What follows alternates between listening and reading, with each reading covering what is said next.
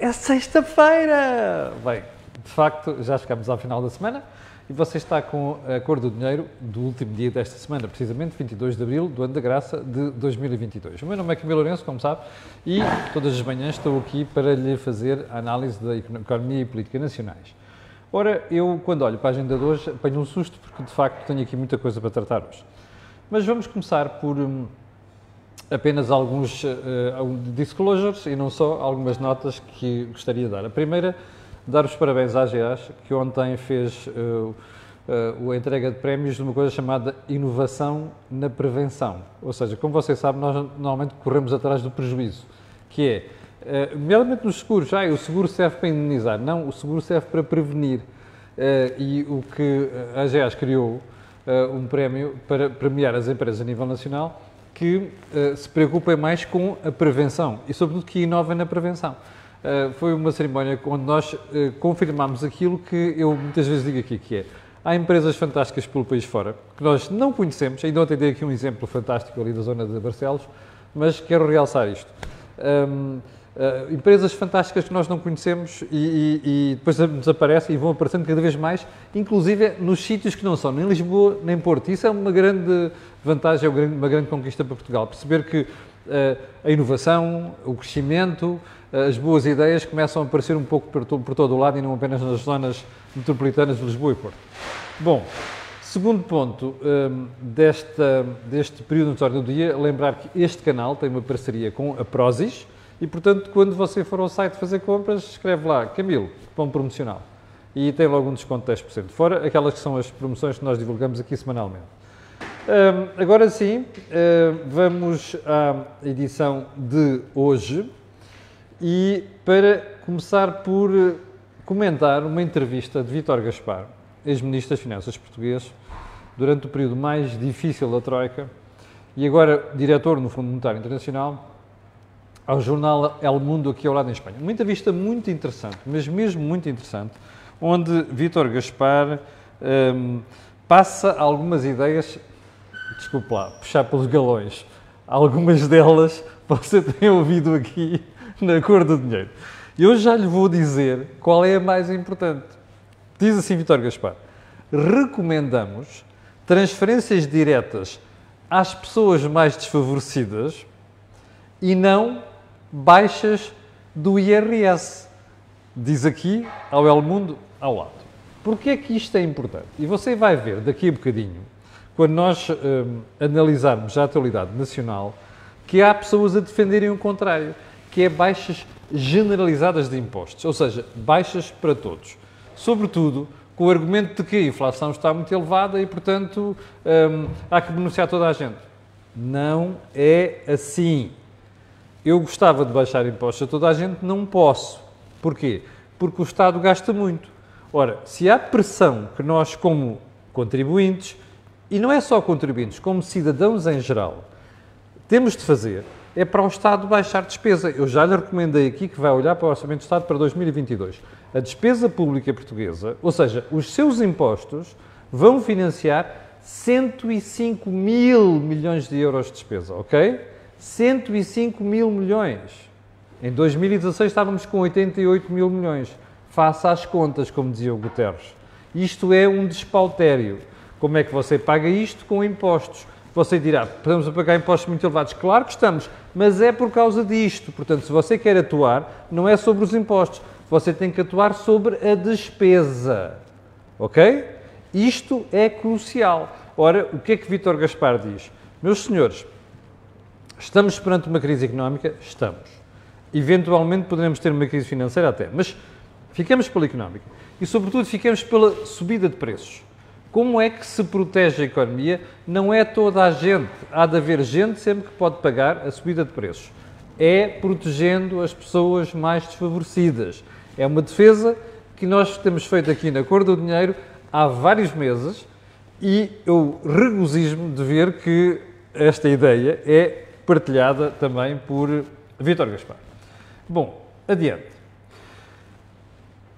A polémica da proibição do alojamento local em prédios de habitação. Como se recorda ontem, disse que isto podia ter consequências sérias, mas era preciso analisar melhor. Bom, ao analisar aquilo que é a decisão do Supremo Tribunal de Justiça, que de facto é preocupante, verifica-se que é mais para já a ideia da montanha para um rato. Porquê? Porque a possibilidade de num condomínio se proibir a existência de alojamento local já existe e tem acontecido. Porque basta que o condomínio não esteja de acordo para que as pessoas não possam desenvolver essa atividade. Mas agora há aqui uma coisa muito importante, que é, não é bom deixar tudo isto num limbo. O que me parece importante aqui era que o legislador viesse clarificar estas situações e não deixar isto ao sabor de, até porque pode haver uh, outras decisões, outros acórdãos, e muitas vezes as coisas não são claras e podem ser contraditórias. Portanto, para já isto não é preocupante, no entanto, era bom que a lei fosse clarificada. Bom, vamos então aos uh, assuntos mais importantes de hoje. O mais importante deles tem a ver com, aliás, um dos mais importantes tem a ver com o reembolso da IRS. Se você der uma olhada nos jornais das últimas semanas, a conversa é: o fisco vai começar já a devolver dinheiro. Ah, o fisco já devolveu 30 milhões, já devolveu 100 milhões, já devolveu 500 milhões. A última conversa é devolveu mais de 530 milhões. E a malta não passa disto. É, vamos dar a notícia a correr. Pá, porque o que conta aqui é, bom, as pessoas querem saber quanto é que o fisco já devolveu. O the cares. Não é isso que conta. O que conta é o que é que está a acontecer com os reembolsos às pessoas. E eu aqui tenho uma novidade para si, que eu já tinha dito, inclusive, para investigar. Aqui há duas semanas, lembra-se? Então eu vou-lhe dar a novidade. Os reembolsos deste ano são inferiores aos do ano passado. A média neste momento está nos 524 euros. Isto é um valor inferior ao que se registrou no ano anterior. Não está surpreendido, pois não. Nós temos feito aqui o alerta há muito tempo. No ano passado, e já tinha acontecido no ano anterior, mas no ano passado, em 2021, o governo, para que as pessoas tivessem a sensação que tinham mais dinheiro na carteira, o que é que fez? Alterou as taxas de retenção na fonte. Como sabe, o seu entidade patronal retém uma parte do seu salário e entrega ao Estado, a título de IRS. Ora, como estas taxas estavam encostadas ao patamar superior, quer dizer que estava, a, em média, a reter mais dinheiro do que se devia. Só que com a alteração, puxando esta taxa de retenção mais para baixo, significa que as pessoas ficaram com mais dinheiro e o Estado ficou com menos. Ora, ao fazer os acertos, é natural, e fazem-se agora, é natural que, como receberam mais em 2021, agora ou recebem menos no reembolso ou Ora, isso mesmo adivinhou. Você vai pagar. Sabe porque é que eu me percebi disto? Não era meu caso pessoal sequer. Uma série de espectadores que me têm falado no assunto têm vindo a dizer que, e começou-se a afirmar um bzz, não é só uma pessoa, duas ou três, a ideia de, espera aí, eu estou a pagar mais do que, eu, nos casos eu recebi menos, noutros casos eu estou a entregar mais ao Estado do que entreguei no ano anterior. Olha, a explicação está aí. Não há aqui rocket science, não há nada. Isto é exatamente contas de somar e diminuir. Percebeu? Como já percebeu, a jogada do ano passado era eleitoralista, adivinhou, pronto. Agora vamos para os assuntos desta, desta edição de hoje, uh, os mais importantes. O primeiro tem a ver com as empresas de distribuição que estão por aí a defender a baixa do IVA para bens essenciais. Errado! Errado, ok? O IVA não tem de baixar para os bens essenciais. O, as pessoas que não podem pagar e têm dificuldades é que precisam ser ajudadas, ok? Está a ver? É a conversa do Vítor Gaspar de há bocadinho. Vamos lá ver se a gente se entende. Quanto é que o Governo destinou para apoiar as famílias desfavorecidas em 2022 no Orçamento de Estado? 50 milhões de euros. Isto dá a módica quantia de 60 euros por família, por mês. É uma vergonha, ok? Se queremos ser social-democratas, estamos preocupados com aquilo que é quem não tem, não é com 60 euros. O que nós temos que pensar aqui é apoios maiores para o tal milhão e meio de famílias, a quase 2 milhões, onde a vida não é fácil, não é? E nós temos que, aos poucos, ir tentando retirar estas pessoas da situação que estão. Como é que isto se faz é outra história. Agora que estamos numa emergência e este apoio, embora transitório, devia ser superior. É assim que as coisas fazem. Não é baixando o IVA aos bens essenciais, coisa nenhuma. E muito menos que nós sabemos que há pessoas que continuam a poder pagar. E há outra coisa que nós de perceber de uma vez por todas na vida, que é assim, A vida não é sempre a subir e a economia também não. Há momentos em que nós vamos descer, perder um bocadinho e faz parte. O que temos que encontrar é formas de depois dar a volta, para voltar a aumentar o nosso rendimento e para enfrentar melhor as crises económicas. Não podemos fazer de conta que há um Estado paizinho no meio disto tudo. Eu sei quem acredita, que há gente que acredita nisto em Portugal.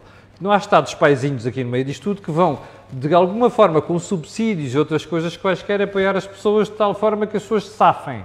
Ou seja, continuem a viver como antes. Não existe. Ok? Bom, ponto seguinte. Taxas de juros. As taxas de juros portuguesas lá vão subindo. Estou a falar de taxas da República. Vou só dar-lhe um dado, ok? Em abril de 2021 era 0,3%. Neste momento está em 1,928. Percebeu? Capixa. Sabe o que quer dizer quando as taxas da República sobem? Não é só que você vai pagar mais juros pela dívida que emite, por causa dos déficits que tem. É empresas e famílias. Ah, eu sei que a prestação neste momento ainda diz, está bem, mas isto é uma questão de time lag, desfasagem temporal. As taxas já estão a subir, tenha cuidado. Mas eu vou-lhe mostrar, é para você perceber. Vou-lhe fazer mostrar aqui uma comparação que é feita pelo jornal Expansão em Espanha. Taxas dos Estados Unidos, como se vê ali, 2,95, depois a Itália 2,6, a Espanha 1,89. Atenção, Portugal já está acima de Espanha. Percebeu? Portugal, que ainda há dias estava abaixo de Espanha, já está acima de Espanha. É bom não esquecer isto, porque eu acabei de lhe dar esse dado agora aqui. Ah, claro, obviamente, a Alemanha está com 0,95, quando há poucos meses tinha taxas negativas, a 10 anos, e a França está com 1,4 é provável que se Macron ganhar na segunda, no domingo, as coisas até uh, acalmem um bocadinho. Mas atenção a este ponto. Nós já estamos com 1,928. Ok? Bom, isto é preocupante? É. É, e é bom a gente dizer isto a prazo. E porquê? Esta semana, o FMI, no análise que fez das economias internacionais, nomeadamente as europeias, dizia assim: Ah, uh, atenção que as taxas vão subir mais e vão subir mais depressa. Bom, eu até lhe posso dizer mais. Ir mais longe do que a FMI, porque a FMI faz, FMI faz uh, os dados do FMI estão desfasados. Uh, ontem, o Sr. Luís de Guindos, que é só um dos vice-presidentes do, do Banco Central Europeu, veio admitir que as taxas de juro vão subir já em abril. Per, perdão, já em julho. Mais. Há analistas que, ao olharem para os dados de inflação a nível europeu, são por nós. Sabe quanto é que subiram os preços de um produtor na Alemanha no mês passado? Como sabe, é produtor-consumidor. Portanto, preços na produção influenciam preços no consumo. Certo? Porque quem vende não é a Santa Casa da Misericórdia. Se compra mais alto, tem que vender mais alto. Capixa? Bom, sabe quanto é que subiram os preços de produtor na Alemanha no mês passado? 30%. Sabe há quantos anos é que os preços no produtor não subiam a este valor na Alemanha? Guess. 10 anos, 30 anos, 50 anos. Frio, frio, frio. 73 anos. Percebeu? Bom, pode ter a certeza de uma coisa: o BCE vai mesmo ter de subir taxas de juros. A senhora que está sentada em Frankfurt saiu durante muito tempo e estava muito preocupada com a falência de Itália, agora não tem solução. Vai mesmo ter que subir. E sabe qual é o problema disto? É que quando você aumenta as taxas devagarinho, com o tempo, consegue controlar o damage, o, o, o prejuízo. Quando você vai correr atrás do prejuízo a subir rapidamente, isto costuma ser um desastre para a economia. E normalmente aquilo que podia ser uma transição suave com alguma dor, transforma-se numa aterragem já forçada e quem sabe um dia num crash landing o que significa que os prejuízos depois são, são piores, são mais elevados. Está a ver isto? Bom, não esqueça, você ouviu isto aqui, ok? E daqui a uns tempos ajustaremos contas. Um, só um pormenor. Os Estados Unidos estão a dizer que vão subir 4 quatro, quatro vezes este ano. Se a Europa subir 2, ok? Bem. Um, agora vamos para uma história de ontem, que eu não gosto de falar sem, sem tempo e sem ver. O senhor Primeiro-Ministro deu uma entrevista, como você sabe, ao Clube de Jornalistas, mais não sei quantos, à Lusa, mais uma série de coisas. E nessa entrevista foi confrontado por uma, pelo artigo do professor Cavaco Silva no público da semana de segunda-feira, da, outra semana. Como sabem, eu nem sequer sou fã de Cavaco. Mas Cavaco tem uma coisa certa, ele sabe o que é que é a economia, sabe como a economia funciona. E normalmente os avisos que faz são avisos sérios e que têm fundamento. Quando foi confrontado com o artigo pelos jornalistas, o senhor Primeiro-Ministro diz: ah, o Presidente da República está um bocado azedo, porque o PSD perdeu umas eleições e perdeu a maioria absoluta, aliás, perdeu eh, para, para, para, nós com a maioria absoluta e depois perdeu as autárquicas, ou seja lá o que for.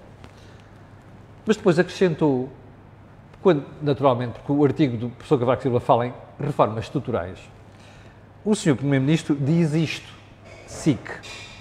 Cavaco entende que as grandes reformas estruturais são o choque fiscal e a desregulação do mercado de trabalho. Eu entendo que o grande investimento que temos de fazer para melhorar a produtividade das empresas e a competitividade do país em geral é investir nas qualificações e na inovação. Bom, isto é artístico. O, professor, o, o doutor António Costa é um artista. E com aquela lábia toda, acha que dava a volta ao, ao, ao país, ou seja, a tirar areia para os olhos das pessoas. O que é que ele está a dizer?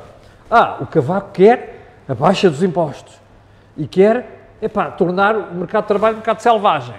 Nós queremos outra coisa. A aposta na formação e a aposta na inovação. Para quê? Para melhorar a produtividade das empresas e para melhorar a competitividade do país. E você desse faz ficar assim, ei, oh, o gajo é muito bom, pá. Primeiro ponto. Vamos lá desfazer isto. Reformas do mercado de trabalho. Sabe porque é que nós temos desemprego de 6% hoje? Porque a Troika obrigou e muito bem a fazer reformas no mercado de trabalho. Pergunta: as reformas que a Troika impôs foram desregulação do mercado de trabalho? Você encontra alguma coisa selvagem aqui? Bullshit. Treta. É conversa de treta. Está a perceber? Isto é a forma de atirar areia para os olhos. Dizer assim, ah, o tipo quer aquilo, ah, eu quero uma coisa mais suave, ainda melhor. Não é nada. Bem, segundo ponto. Ah, eu quero a aposta na formação e na, na, na, na inovação. Espera, espera aí. Vamos lá primeiro à inovação. A inovação não tem nada a ver com o governo. O governo só tem de criar o quadro favorável. A inovação é das empresas, percebe? E porquê? Por causa da concorrência. Imagine que você tem uma empresa. Olha o têxtil. Vendia barato, sem valor acrescentado. Entraram a China e a Índia no, na Organização Mundial de Comércio, encheram esta porcaria de textos baratos, o que é que a malta fez? Olha, uma parte foi à falência, a outra parte diz, espera aí, temos que nos reinventar. Então, valor acrescentado. Passaram a vender mais caro e fazer coisas que outros não fazem. Porquê? Ou seja, a inovação vem de nós, da nossa necessidade de concorrermos, sobrevivermos, termos sucesso. Não tem nada a ver com governos. Portanto, isto escapa à mão do governo. Terceiro ponto, formação. Aposto na formação, a geração mais qualificada de sempre, só um pormenor. A formação em Portugal é um desígnio da democracia, daquelas coisas fantásticas que nós tivemos quando instalámos a democracia há quase 50 anos. A preocupação foi, pá, vamos formar pessoa, as pessoas, porque nós tínhamos muita gente que não tinha formação em Portugal.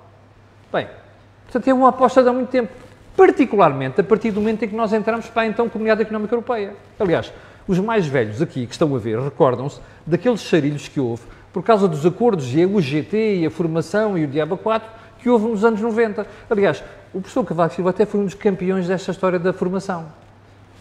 Portanto, moral da história, a formação. A formação o quê? A formação é um desígnio do país. Não tem a ver com o governo do PS. Tem a ver com todos os governos que nos últimas, das últimas décadas. Vou dar um exemplo. Nós falamos muito da Irlanda. Sabe qual é que foi o esforço da Irlanda? Foi na formação. Sabe quando é que começou? Nos anos 80.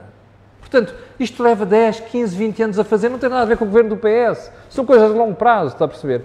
Isto é a forma de deitar a areia para os olhos das pessoas. Mas se você pensa que a sua relação sou eu, eu vou-lhe dar uns dados.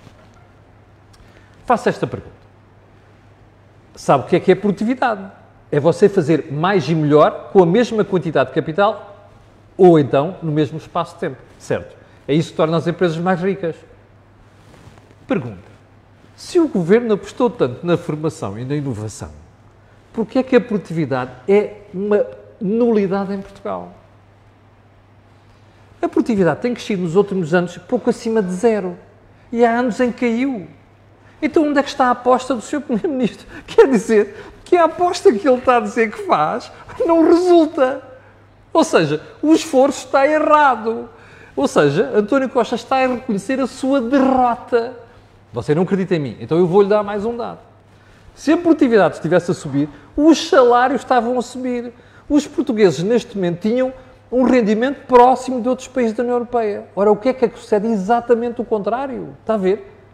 Como a produtividade é baixa, os portugueses ganham mal e porcamente. Ainda antes de ontem citei aqui o caso da entrevista do António Horta Osório. Como é que a gente se contenta com os salários de 1.100 e 1.200 euros? E é para os que ganham isso. Portanto, o erro é este.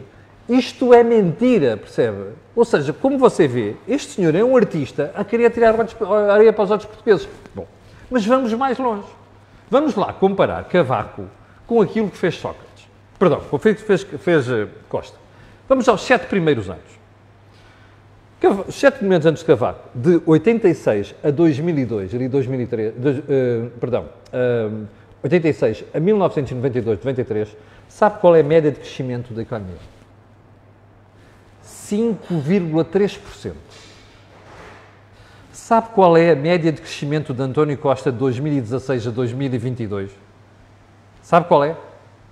1,4%. Agora compare Cavaco com 5,3 com Costa com 1,4. Aí você dirá, ah, houve a pandemia. É verdade. Então vamos assumir outra coisa, ok? Vamos lá fazer umas continhas, que é para a malta não ser desonesta. Então assim, vamos lá admitir que não tinha havido pandemia em 2020, portanto a economia não tinha caído 8,4%. E que ela tinha crescido 2,5%, que era o que andava a crescer nos anos anteriores. Vamos lá, vamos lá somar isto tudo. Mesmo assumindo que este ano ela vai crescer 5,5%, que é o que o Governo diz que não vai crescer, Sabe quanto é que estava a média? 3,4. Ou seja, António Costa perde de cabazada. É como estar na Belize e levar 10 a 0 de cavaco. E é este senhor que vem com estas tretas. Percebe? Estilo querer espezinhar o, o, a pessoa que pôs o país a crescer mais até hoje. Este senhor não tem vergonha na cara. Mente com os números, está a perceber? mas tira as suas conclusões. Se o país apostou tanto na formação e na produtividade, não é? Nós devíamos estar mais ricos. Não estamos. É, pelo contrário, sabe o que é que vai acontecer com António Costa quando sair do governo? Quando fizer a história destes últimos anos, é que o que você vai registrar na história, este foi o primeiro-ministro que levou Portugal devagarinho para a cauda da Europa. Ora, Cavaco fez exatamente o contrário. Portanto, era bom que este senhor tivesse um bocadinho de vergonha na cara antes de vir fazer estas coisas. E repara uma coisa, quem está a falar é uma pessoa que nem gosta de Cavaco. Está a perceber? Mas uma coisa são números e dados e outra coisa é fantasia, que é aquilo que António Costa adora. Bom, uh, últimos pontos desta conversa de hoje, porque já vai longa. Cinco freguesias de Lisboa têm 20% das casas vazias. Foi um estudo feito para a Câmara Municipal de Lisboa. A Câmara Municipal de Lisboa diz que quer saber porque é que isto é assim. Isto é daquelas coisas que tomei uma comissão para saber aquilo que toda a gente sabe. Sabe qual é o problema das casas? é a lei das rendas, percebe? E é a história dos despejos. É por isto que estas casas não estão no mercado. Você vai ver, a Câmara Municipal de Lisboa vai arranjar aí uns gajos especialistas para analisar isto. Você vai me dizer daqui a uns meses as conclusões não são estas que eu estou aqui a dizer. Toda a gente sabe. Ou seja, a gente nomeia gente e comissões para estudar coisas que já conhece a resposta. Bullshit. A gente não precisa disso para nada. A gente precisa de gente que tome decisões que é para mudar as coisas. E isso é que o mercado de arrendamento precisa. O resto é conversa. Está a perceber? Pronto. E ficamos por aqui. Não sei quanto tempo é que já, é que já levamos disso, 25 minutos. Quero pedir desculpa por ter exagerado o meu tempo. E quero agradecer às 7 mil pessoas que estavam direto ainda há bocadinho e pedir a estas pessoas e outras aquilo que peço sempre, que é colocarem um gosto e fazerem partilha nas redes sociais. Também sabe porquê. Aquilo que houve aqui não houve em mais sítio nenhum. Fique bem, tenha um grande fim de semana. Nós voltaremos na segunda-feira às 8 da manhã. Obrigado e bom fim de semana.